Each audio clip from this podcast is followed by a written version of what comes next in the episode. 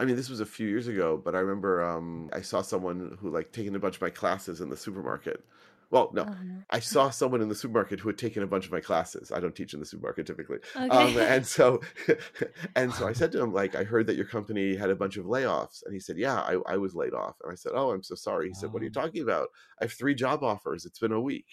So um, it's, it's like, it was kind of, kind of crazy. So the people in supermarket are taking your class. Yes, exactly. It's just that Israel's a very small country, even smaller than Oh. Taiwan. And so like everyone knows everyone and everyone sees everyone everywhere. Um and so like I mean, I uh you know, I it just it was the, this is a guy who I happen to know who lives in my city. We happen to be at the same supermarket at the same time. So they they recognize you in the supermarket. They say you're my teacher. I mean, we, my we were kind of friendly too. That's cool. Here, I- the cooler story was even more Mm. years ago. I don't know, maybe ten years ago. I was sitting at a train station in Haifa waiting for the train, and this guy sitting next to me looks at me and says, "Hey, you taught me Python a few years ago." I'm like, "Well, there's fame and glory for you." you sure. are a celebrity. my my children ask me this. I'm like, I'm a celebrity in a very, very, very small population, but I'll, I'll take it. Bad for my family, and they have to live with my ego. But you enjoy it, right? Oh my god, I love it. Uh, well, like the celebrity part is kind of wild still. Um, the the doing my Mm. job part I love. Um, as I get older, like, and I talk to people about what I do, increasingly people are like, "Oh, you really like your job." I don't really like my job so much. And I feel so terrible for them because I feel so incredibly fortunate. I really enjoy what I do. I, I get like excited about it. Basically, people pay me to do something that I enjoy that helps them do their work better. Like, hey, that's great, right? yes. Yeah.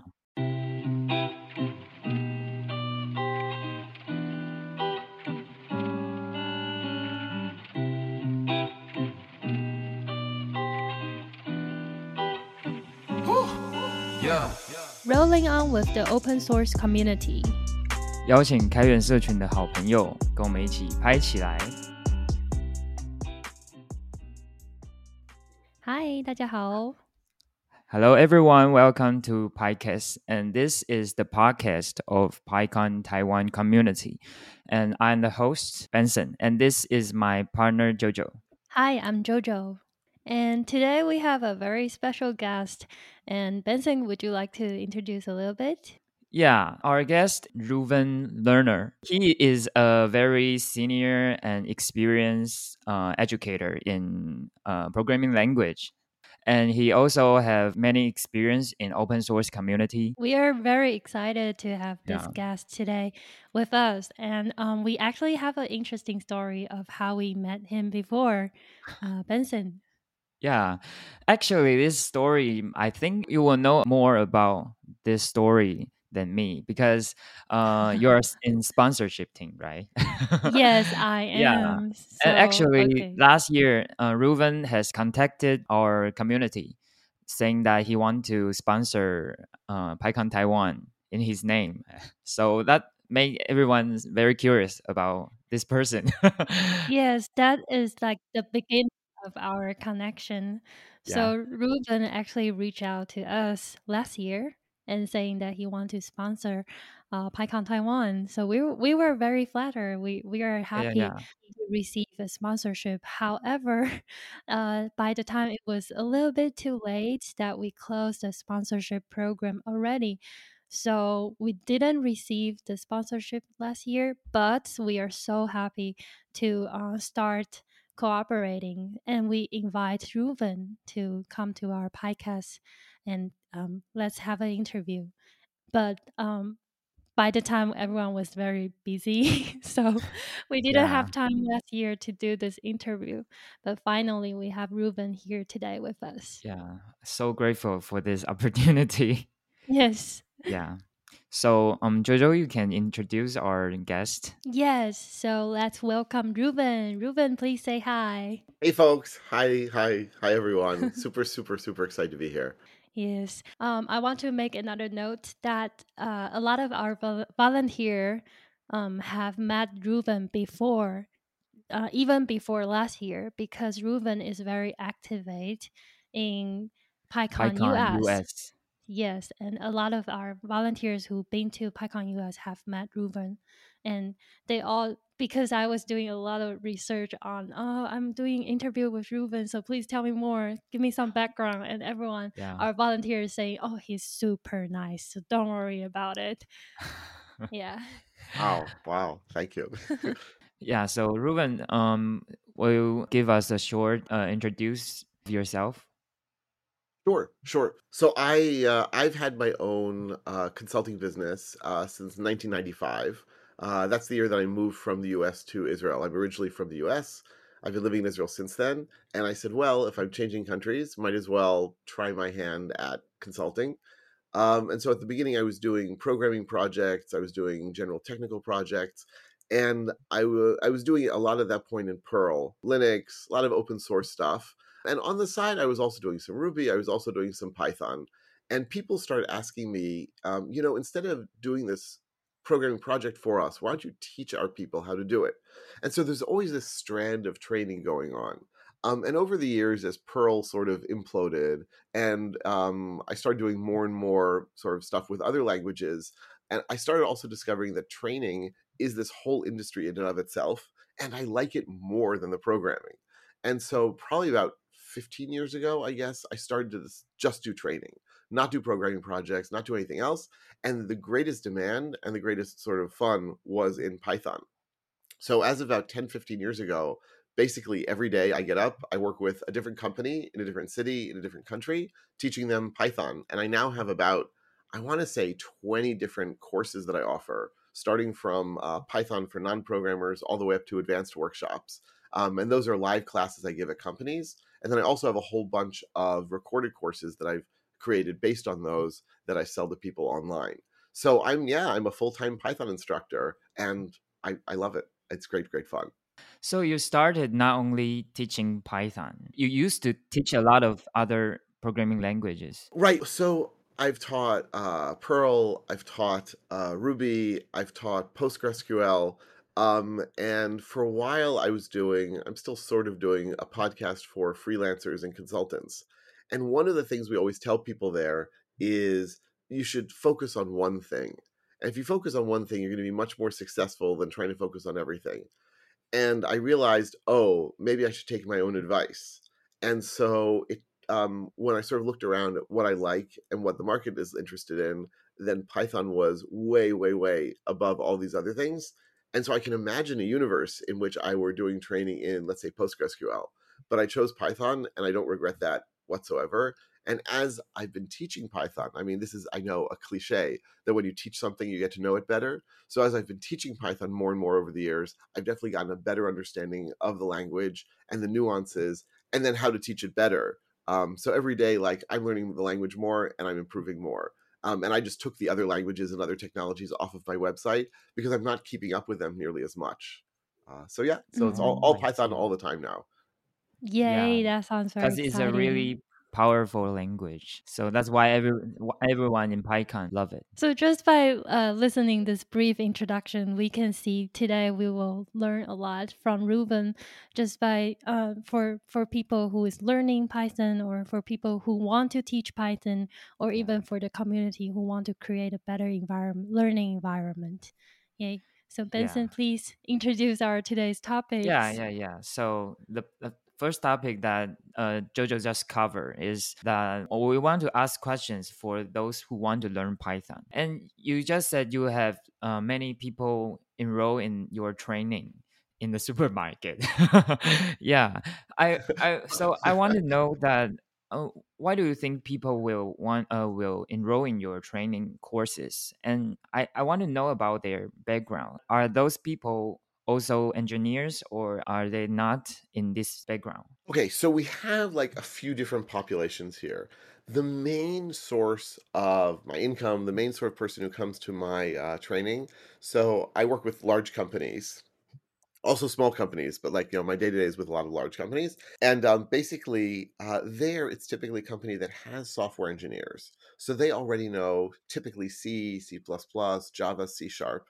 But the company has decided that they are going to use Python. And so they've decided to bring me in to move their people to teach them based on that. Could people learn on their own? Yes. but typically they don't have time they don't know what resources to use and when they're told hey here's some video courses they don't watch them um, we've had experience with this even even like one client of mine had them watch my videos and they did not watch them so like it's much better to have an instructor come in talk to them and also answer questions so most of the people in most of my classes are indeed experienced engineers but there was one company I, I was teaching at a number of years ago where um, at the end of the first day uh, several people came up to me and said, "This intro to Python, this is this seems great, but we're really not programmers, and this is too hard for us." And I said, "I have bad news for you. Today's the easy day, uh, so it's going to get much harder from here." And so that's where I started to develop my Python for non-programmers course. Um, basically, telling people you don't have to have any programming experience. Come in here. Don't be embarrassed to ask questions um, I want, and we take it slowly, and we do even more exercises. I'm a big believer in exercises, but like even more of them, and um, that that uh, course has been a real success as well because you have all these people who want to learn Python. These companies, and those are like network administrators, system administrators, but also managers, managers who are in charge of engineers and want to understand what their people are doing. And you also have many companies where they're starting to say you need some programming experience in order to like really advance your career here because everything is becoming programmable. Um, Yes, but then we also have like online, I, I've had people who just want to get into like the programming thing. They've heard Python is fun, they've heard programming is a good career move, but they don't know where to go. And a lot of the courses are again designed for people who um, you know who have programming experience. So two years ago, um, I did a free Python for non-programmers online, and it's still available for people to uh, view. And saw um, thousands of yeah, and thousands of people have taken it. And I get email from people saying, "I never thought I could become a programmer. I never thought I could learn this, and I can." And that's like I feel amazing about that, right? Like helping people understand that they can gain this literacy. Um, so yeah, so so that's uh, the that's that's the basic audience out there. Yeah, I can I can really relate to the story that Ruben just said because I am not engineering background and um, but I want to learn Python. But like Ruben just said, it's it's really hard just self-taught my way to to master Actually, I, I want to say that um, the reason why Jojo uh, came into the community last Yes, year is because that she wanted to uh, learn some learn Python. Python. yeah, but but it never really happened. yeah, so maybe you can give her some advice. Yes. Um, okay, so I want to elaborate this question a little bit more because um, I want to learn Python, but I never really had a, a good time to learn, or I find myself like, even though I want to learn, but maybe I'm not desperate or eager to, you know, go through all the videos and everything. And just like you said, maybe it's because it's not designed for the non engineering background. So, the information to me is a little bit overwhelming or it takes a, a lot more time to understand the context so uh, maybe you can give more suggestions or um, advice for people like me Sure. So so I'll tell you one of one of the problems that we've now all sort of agreed on is that if if you're learning if you already have experience programming then learning a new programming language there are always going to be different idioms and different syntaxes and different styles but you have the basic background. It's like when you learn a foreign language you know what nouns are you know what verbs are right? You know what sentences are. So you have that basic sort of conceptual infrastructure that you can learn. But when you learn your first programming language you don't have any of that conceptualization. You don't know what variables are. You don't know what functions are. People in my intro class often don't know do I use quotes here? Do I not use quotes here? Do I use square brackets or round parentheses or curly braces? These things are not at all obvious when you're starting out. And so I call um, starting to learn programming, any language, at the beginning, climbing two ladders at the same time. That, like, you know, you've got one foot on each ladder, that you've got the conceptual ladder, but you've also got the syntax ladder. And it's hard and so, one of the things you want to find, and I, I try to do this in my non programmers course, is slowly but surely give people each a little bit of each, uh, moving sort of up both of those ladders. And so, little by little, you understand the syntax, but you also understand why the syntax works the way it does and use it in exercises and practice. And I, I consistently use that, that uh, metaphor of learning a foreign language or the analogy of using a Mhm. foreign language because I think it really does help. For another reason, also, people are often asking me, so how long does it take to learn Python? I'm like, how long does it take to learn English or Chinese or French or something, right? It's a lifetime, it never ends.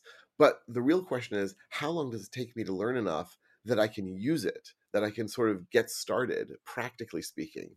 And that actually Yes. Python does not take that long. It's like, call it. So if my, my if my intro class is you know the online one is 15 hours, call it 20 hours, call it 25 hours because you've got to do some practice, you've got to play with it, you've got to make mistakes. But it's not. It, it you can measure it in weeks. You cannot measure it in months or years. And the other thing to remember is you like fluency is this term we throw around.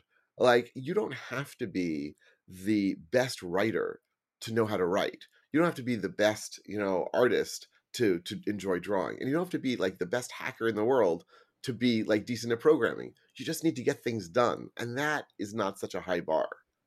Yeah. Oh, Yeah. okay. Wow. That's I, I think that's a um really good concept in yes. learning a, a new programming language or any other language as well. Indeed, I feel a lot of us who are um, beginners, we set a very high standard, a, a, a very high ex- expectation on learning Python. We're hoping that we can do what engineers can do, what programmers can do, and maybe um, we should make a, a you know a short term a short term goal instead of um, dreaming a very big and far away thing that will probably stop us from here Yeah, that's exactly what I want to say because uh, I have a friend I hang out with yesterday. Uh, he is also not in computer science background, and he told me that he took some online Python courses, but he don't know what the course can bring him because it's all talking about the length syntax. So um, in your course, you you offer like online and and on-site courses. And you said you started in teaching projects but after that you focus on teaching the language itself. But for those who are not in this computer science background how do you make them to continually uh, working on the project if they do not know how to use this language to build into something else the project i mean they're always very very small exercises right? Like i mean uh, especially with beginners and they might seem really silly at first right? So like i'll have an exercise of like a number guessing game. So you know uh, the computer generates a random number and can the person guess and uh, they get you know and then they guess once and they're told too high too low or you got it exactly right. And it Mhm. seems silly and trivial at first but there are a whole lot of things packed into that there is asking for input from the user there is comparing things there is oh look strings and integers are different so we have to convert between them. And these to an experienced programmer are really obvious but to someone who's new they're not at all obvious. And i'll tell you actually someone who's experienced in a statically compiled language someone who comes from java it's not obvious that python won't check these things. And so they get very surprised and frustrated oh i have to check and so over time, I try to make the projects and the exercises bigger and bigger and more and more real world. Um, and so, for example, at the end of my non programmers course that I do on site with clients, so I show them how you can use the requests module to retrieve uh, JSON and then break that apart and iterate over it in a for loop. Why? Because many of them are working for networking companies where they know they need to retrieve JSON. And I show them, look, with this library, you can just download it, and then it's just like a regular dictionary. And we know how to work with dictionaries already. And by breaking apart these big problems into small problems, they start to see that, oh, all problems can be broken down. Um, it, it's just a matter of time and then learning sort of what layer of abstraction you want to deal with. So I try to make it like uh, connected to their real world issues. Um, it's hard sometimes because a lot of these things are very abstract. Um, but I also try to use a lot of examples, right? Like, where would we use a list? Oh, you can have a list of users, a list of um, um, files, a list of uh, passwords. Don't have a list of passwords, right? A list of credit card numbers. Don't do that either. But like, like you can have lists of things, and and so like you start to understand why you would want this versus that. Mm-hmm. Yeah, so you give them some little exercises and they will start to build their uh, interest maybe. That's right. That's right. And and, and I Mm. hope that they'll be interested in the language, right? And they'll be sort of more interested in like, you know, what can I do? But they'll also say, um, oh, now that I have these basic tools, let me try to use them in something in my daily life. Let me try to make something a little faster, a little easier, um, or even just something for fun. And it's those little, little projects that you do on your own after a course that can make a huge difference, right? That can really sort of uh, um, uh, cement the understanding in your mind. Okay. Then, do you have any like advice that you want to tell those who want to learn Python, and and how they can start, and by what kind of method that you would suggest? Sure. So I heard, I want to say it was like two years ago, this interview uh, on Michael Kennedy's podcast on Talk Python. Um, it was like an experienced developer and a whole bunch of new developers. Um, and the experienced developer said, it's really important to keep in mind that we get frustrated too. Right? Experienced programmers get frustrated all the time. The difference is we know that we're going to work through the frustration. We know that the frustration is going to end, that we're going to solve the problem. And so going into programming, yes, it's exciting. Yes, it's fun, but it is going to be a ton of frustration. And so knowing like knowing that yes, you will break through, yes, you can solve these things, like and, and, and everyone gets frustrated, like that that's I think an important thing. The second thing is there's so many resources out there now for learning Python. I mean, I like mine, of course, duh. But uh, but but I've heard vicious rumors that there are others out there as well that people might want to look Uh-huh. at. Find one that works for you. Find one that like there are different instructors, there are different levels, there are different analogies, there are different ways to do it. Find one that works for you, and if it does not work for you, find another one. Right? I've met so many people who took programming classes in university and are convinced now, oh, I can't do this. This is too hard. Maybe it was just a bad instructor. Maybe it was a bad language. Maybe it was a bad match. Maybe it was a bad time for you. But you can totally, totally do it. And the Uh-huh. third thing is practice. Practice. It is like learning a foreign language. If you learn a language and then you don't use it for 10 years, or even five years, or even two weeks. I'll tell you when I don't do my like like my Chinese lessons for two or three weeks, I feel it. Like my tongue is like like heavy. Um, and Hmm. the same is true if you don't use your program. If you take a class and then you're like, well, now I know Python, and then like six months later you try to use it, you won't remember it. So try little things all the time, and that will help to again cement your understanding and improve your your knowledge and your fluency with it. That really makes me want to start uh, watching Ruben's free video for, for the non programmers. And um, thank you for all the advice here. So, So for the next part, I want to know more about your uh, teaching technique. Yeah, but first yes. I want to know um what did you do before you became a Python trainer? Have you always working as a trainer? So the story is so when I graduated from university, I I, I, I was living in Boston. Um, I just graduated from MIT, and I worked for um, Hewlett Packard, and I worked for Hewlett Packard's um, what was then the medical products division. We were making uh, software for hospitals, and a friend of mine from college called me up and said, "Hey." We're starting this website at another company. Um, there are not a lot of people who know web stuff. Remember, this was back in like 1994, 1995. Would you be interested in joining us? And I said, no, no, no. I've got all my plans set. I know I'm moving to Israel. I put down the phone and I realized that was kind of dumb. Actually, I'm really bored with my job. So I called him back and then uh, I, I moved to New York and I worked there for about eight months. So I was doing software application development for a big company for, for, for about two or three years. But when I came to Uh-huh. Israel, I decided I was going to do the consulting thing. And so it started like the training started just because someone asked me to and then uh, I think, as I said earlier, like I realized, oh, I actually really enjoy this. This is fun. Um, and so I haven't always been doing training. It also took a long time, I'll tell you, to discover that training is a whole industry, that you can be a full time trainer. I was always under Uh-huh. the impression that if you're doing consulting, then one of the things you can do is training. And and also I was also always under the impression that if you're going to do training, it's really important for you also to be a developer full time or close to full time, so you really know the programming. And it turns out, Yeah. no, not necessarily. Um, that training, you need to know the technology, certainly, but you don't. I I never say that I'm the best Python programmer out there by by no means, but I'm teaching it every single day. And so my teaching has gotten better than many other people's because I'm just forced to improve it. it the analogy I often use is to a stand up comedian that when you see them give their jokes, like they're funny. Hope, hopefully they're funny, but it's because 20 previous audiences, 100 previous audiences suffered before you actually got to hear them. Um, and so in this, it's the same way with me, where people have suffered for years hearing my training before they like get it where, where I've actually improved it. Now, what I try to do then is sneak in new things to each class that I give to sort of experiment and see what works and what doesn't. Or sometimes I'll just randomly hit on things.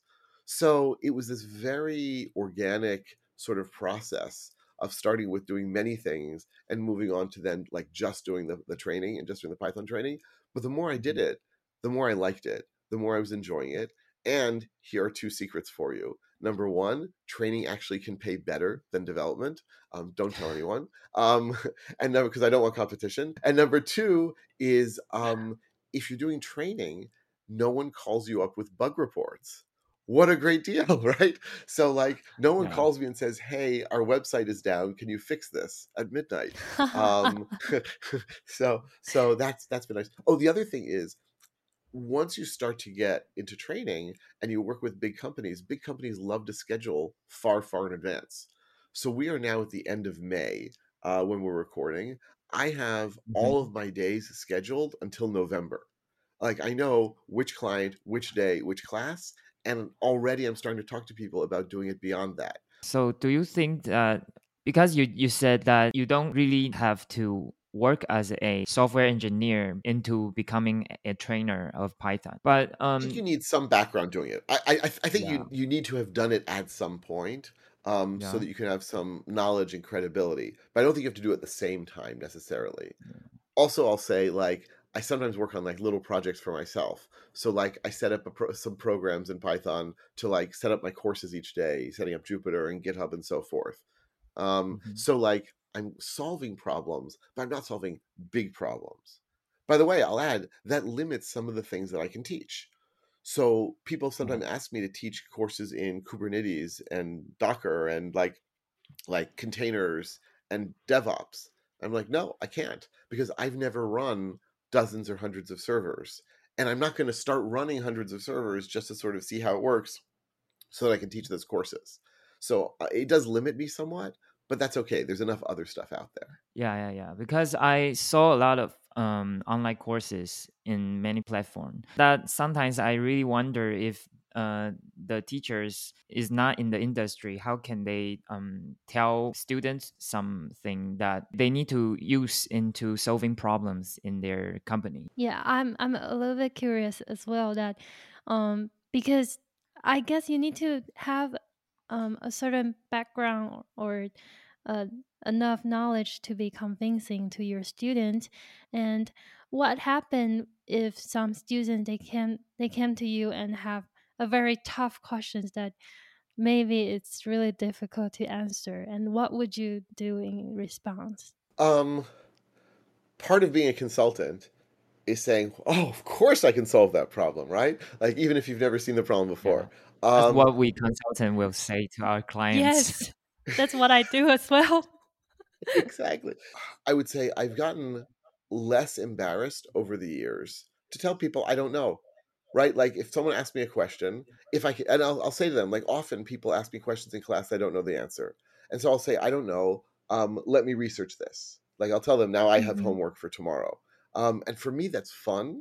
And for me, that like, you know, people are paying me to learn new things. And mm. um, then if I can learn it, that's great for everyone. And then I can even sometimes incorporate that into my next courses. But if it's mm-hmm. something big, really big, really complex that I don't know, I'll just say I don't know. That's something I don't have experience with. And it took me a long time to like get confident enough to be able to say that and not feel like, oh no, I'm saying I don't know. Like they're gonna think I don't know anything. But no one can know everything. Right? Like and it's okay to say these are the limits of my knowledge. And I think, I hope, people have more respect for that rather than less. Then that leads to my next question is like what kind of preparation that you think are very necessary to be a good Python trainer or for those who want to be a Python trainer? You do need to know the language. Yes. That's like a good starting point. Um you need to feel comfortable speaking in front of people. Um, and for many people, that's hard. Um, right? Like I remember a few years ago, I spoke to someone who was going to be speaking at a conference. And he was like, "Okay, I'm getting ready to like practice my talk 20 or 30 times." And I'm thinking, "Oh my god, I've never practiced anything 20 or 30 times uh, ever." But like that's because every day I'm getting up in front of people, and like I've had that practice now. So get practice give talks at conferences, give talks at meetups, even do talks on like YouTube and so forth. Like try get practice speaking in front of people and especially answering the questions. And you'll discover that over time, people ask the same questions. Like it's rare. Like when someone asks a question that I've never heard before, it's exciting and it's fun, but it's rare. And I'll, I'll tell you also my my competitive advantage in the training industry is that I live in Israel and Israelis love asking questions and love asking tough questions. Um, Mhm. And so if I teach something five, ten times in Israel, I've heard most of the questions people elsewhere in the world are going to ask because elsewhere in the world, they are all much more embarrassed. Um, like they're much more uh, sort of quiet. Um, and the other thing is, the vital thing is, like, um, it takes time to prepare. It really, really does. So if I'm doing a completely new course, um, each Mhm. day of the course probably takes me two to three days of preparation. And that's after I already know the subject. And I know that that first time I teach it will not be good. And then I have to go through another few days. So each day, like by the time it's good, has probably gone through, let's call it a week, maybe even two weeks of editing, prepping, changing. So, so it's a t- it's a time thing. It's really a time thing. But Mhm. it's great fun. It's great fun, and I think people, I think more people should do it, and more people should try it. Yeah, and I was gonna ask that because you you you talk about a lot of preparation on new topics on your new um uh, training program. Yeah. So how do you come up with those, and how do you uh, exercise on those? Do you have a bunch of students for for you that you can exercise on, or like um, what's Yeah. what's the how do you develop the tactic? Um, so one of the things that I like to do at the start of each class is we go around and everyone introduces themselves and they tell me and I ask I ask them like why are you here? Like why are you taking this class? What do you want to get out of it? Now everyone's like, okay, we have to go around and introduce themselves. This is my market research. People, this is why I have everyone introduce themselves. Yes, I want to know their names. Yes, I want to like know some background. And then I can like tie it together with a class. But like for example, um, for a long time when I was in, like having people introduce themselves, people would say, and I'm learning Python because I want to do data analysis. Well, after I heard enough people say this, I realized, oh, I should do a course in data analysis. And so I created my course in NumPy and Pandas. Right. So, like, basically, where do I get my ideas for new courses? My students tell me, right? They say, this is Yeah. what we want to do with Python. And then I get that. Um, so that's one source. Um, another source is every year I get rid of some content from my courses and I add exercises. Um, and so the the sort of leftover content that I can't don't have room for anymore, I can sometimes squeeze into a new course. So um, I used to try to teach regular expressions in my regular course. That did not work. So now I have a full two day course in regular expressions. Um, I used to do all sorts of stuff with files and directories and so forth. That's now out in a system administrator's course. So sometimes it comes from there. Um, and sometimes, sometimes a, a client will call me up and say, "We have a need for a course in X or Y or Z," um, and I'll try to, if I can do it, if I can like, you know, if, if there's not too great of a, a distance between what I already know and teach and what they want, then I'm willing to do that. Um, and yes, someone somewhere is the first uh, victim of these new courses. And my family knows for the week or two before that, I basically don't sleep. I'm constantly worried. I'm constantly like, oh no, oh no, oh no. Like they're to see through me. They're to see that I don't know this stuff. And so I like over prepare. Um, and then when I get there, I realize, oh, like, this was, this was, you know, this was okay. Um, so it, there is that ramping up before the first time that you hope it's going to be good. But I look back, and that first time I taught data science, I can't believe they invited me back. It was terrible. Um, don't don't tell them it was many years ago already. But like, but but like, that's just kind of the way it is. Yeah, so you actually will customize your course materials for your students. I'm surprised to hear that you you still get frustrated even though you're so experienced in in training already. but So um, I good to know. I oh I I wrote a column for Linux Journal magazine for 20 years. And every single month my program wouldn't work. I'd say, "Oh, I can't believe it. I can't believe they want me to write a column. This is ridiculous. I don't know what I'm doing. This is terrible." I'd be like yelling, and then I'd be like, "Oh, oh, this is great. This is amazing. Wow, I'm so excited. This is going to be the best column ever." My family did not want to hear when my deadlines were. They did not want to hear that it wasn't working. Like they knew. They they knew this happened. So this totally happens all the time. Look, um, Mm. I'm sorry, Benson. What was your question? I, I was trying to get like get back to answering it, uh, and Oh, my Oh yeah, question. Oh, well, um, well, uh, originally I want to uh, share a story of our uh, very experienced uh, professor in the community that he his um teaching core value is like very similar to previously you told us that you you think people learn to use python to build things but they don't have to be a very experienced python user to build stuff yeah and i want to know more about your preparation in customized materials into how how you teach your student to learn things but i think we we kind of answered that question in previous topic let me just like give you give you an additional answer though. So if I have a new client, a new uh, like new potential client, so they call me up, they say, "Do you do Python training?" Yes. Um, so let's have a meeting to talk about our special needs. Um, and they tell me how incredibly smart their employees are, and I roll my eyes, like because it's not a video call. Uh, and they tell me how like their their needs are very special. And I say, okay, fine. And then I say, you know, I think my intro Python course will be spot on what you need. And I show them the syllabus. They say, yes, yes, this is exactly what we need. How did you know? Because I've been doing this for a while. Most people need more or less the same courses. Sometimes they'll want some customization, but it's rare. And I do tell clients, I say, go to my website, look at the syllabi. If you want to choose this from here and that from there, I'm willing to do it, even though I don't think it's the smartest idea. then that leads to my question that uh, I want to know how you develop your career to become a, a programming trainer and like how, how did you discover that maybe you have a passion in this or maybe you are for this or like how, how did you start teaching there was this period of time when I was still in school part time and had to work. And so um I literally nearly like was hit by someone with a car. Uh and he stopped and it turns out it was someone I knew. And he said, "Oh, Reuven, good to see you." Like, great, you nearly hit me with your car. But he said, "Oh, what are you doing nowadays? You oh, you want to do some training? I can hook you up with a training company." And so he did. He hooked me up with a training company, and that's when my eyes were open to the fact that there is a training sort of universe.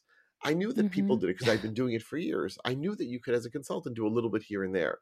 But the notion of a training company, the notion of a full time trainer had never occurred to me. And so throughout the time that I finished the PhD, I was then working with this training company. Um, and then when I finished the PhD, I decided I would go back to doing it on my own. And I'll add, by the way, people who are interested in doing training, the easiest way to get into it is to work with a training company. They will do the marketing for you. They will do the sales. They will do the contracts.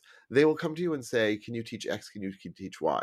So why not do that? In fact, many people do that. The only problem Yeah. is they take about half the money. So like Yeah. like is that bad? No. so you started your own business Well, I had my own business for many years, right? But like I sort of Mm. then, so I was doing all of my programming stuff on my own, but I was doing the training through the training company. And then when I graduated from the PhD program, I said, okay, guys, I called them up and I said, uh, I'm going to go back to doing the training on my own.